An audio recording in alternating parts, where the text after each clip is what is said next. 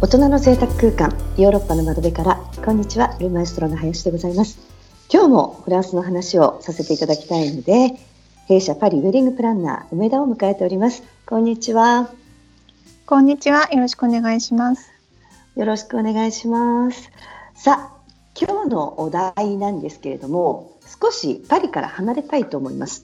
はい、えー、フランスに来たら行きたい場所のトップ3に入るのではないかと思うんですがモン・サン・ミシェルについてお話ししましょう。そうですね。モン・サン・ミシェルは人気の高い旅行先ですね。実はねあの私モン・サン・ミシェル行ったことないんですよ。あそうなんですか。そう。ゆうこさんあります？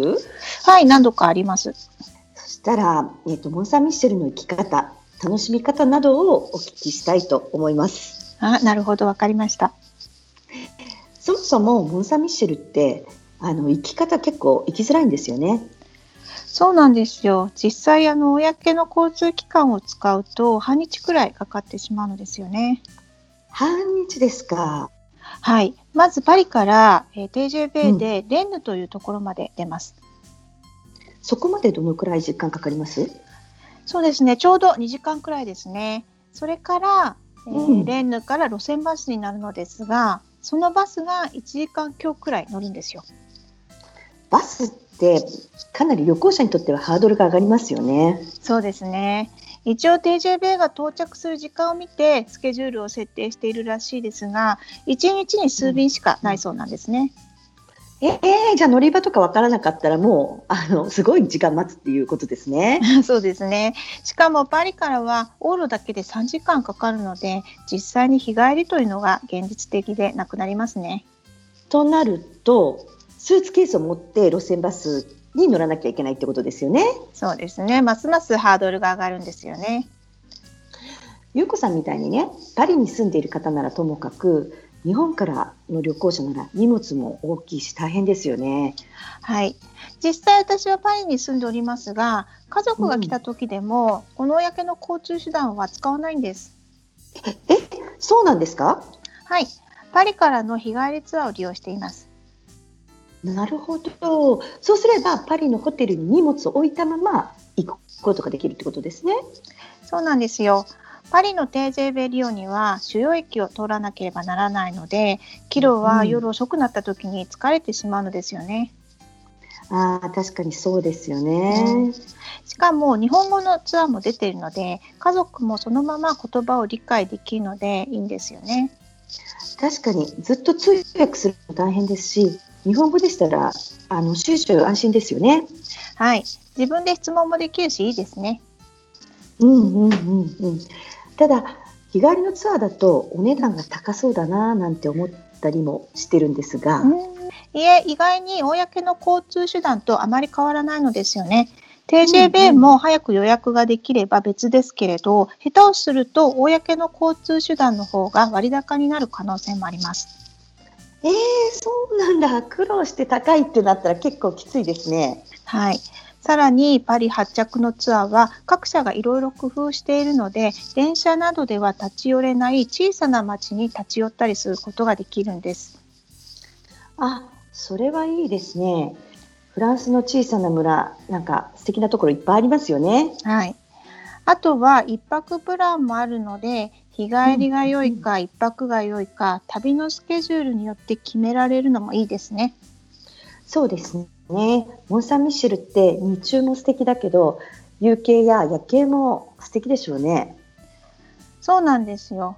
もともとモン・サン・ミシェルは島ごと修道院なのですが日中は観光客も多く賑やかなので、うん、人のいないモン・サン・ミシェルもおすすめです。ちなみに日帰りツアーですと島内ではどのようなことをするんですか？えまずは修道院を自力で回るえ現地で自由時間が保証されているツアーと日本語ガイドと一緒に回るツアーがあるようです。そういうことも選択できるのはいいですよね。はい。あとはモン・サン・ミシェル名物のオムレツなどがついてくるツアーもあります。オムレツ有名ですよね。ゆうこさん、はい、食べたことあります？はい、あのありますよ。あの泡のような不思議なオムレツです。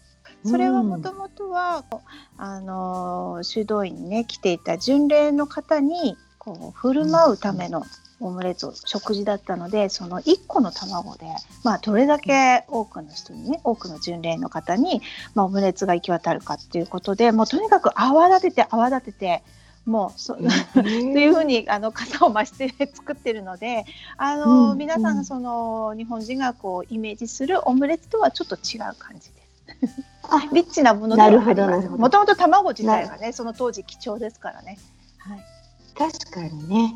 でもねその頃の巡礼の人たちのことを思い浮かべながらねねモン・サン・ミシェルで食べるっていうのは貴重ですよね。そうですねあとはモン・サン・ミシェルですなんかおすすめのお土産とか何か買いました？そうですねこの モン・サン・ミシェルのあるノルマンディー地方で作られたバターを使ったクッキーやあとリンゴがたくさん取れるんですが、うん、まあ、そのリンゴのお酒、うん、カルバドスなどがあの有名で、うん、有名なお土産です。なるほど、はい、なるほどなるほどちなみにモン・サン・ミシェルへは長距離バスという手段もあるようですね。現在はコロナの影響もあり、バスの運行が不定期になってます。そうなんですか。そうすると乗り換えなしで行けるっていうことになるのかしら。はい、値段もご紹介した電車や日帰りツアーに比べて安いのですが、ただ数が少ないのですよね。うん。じゃあちゃんと調べてからの方がいいですね。はい。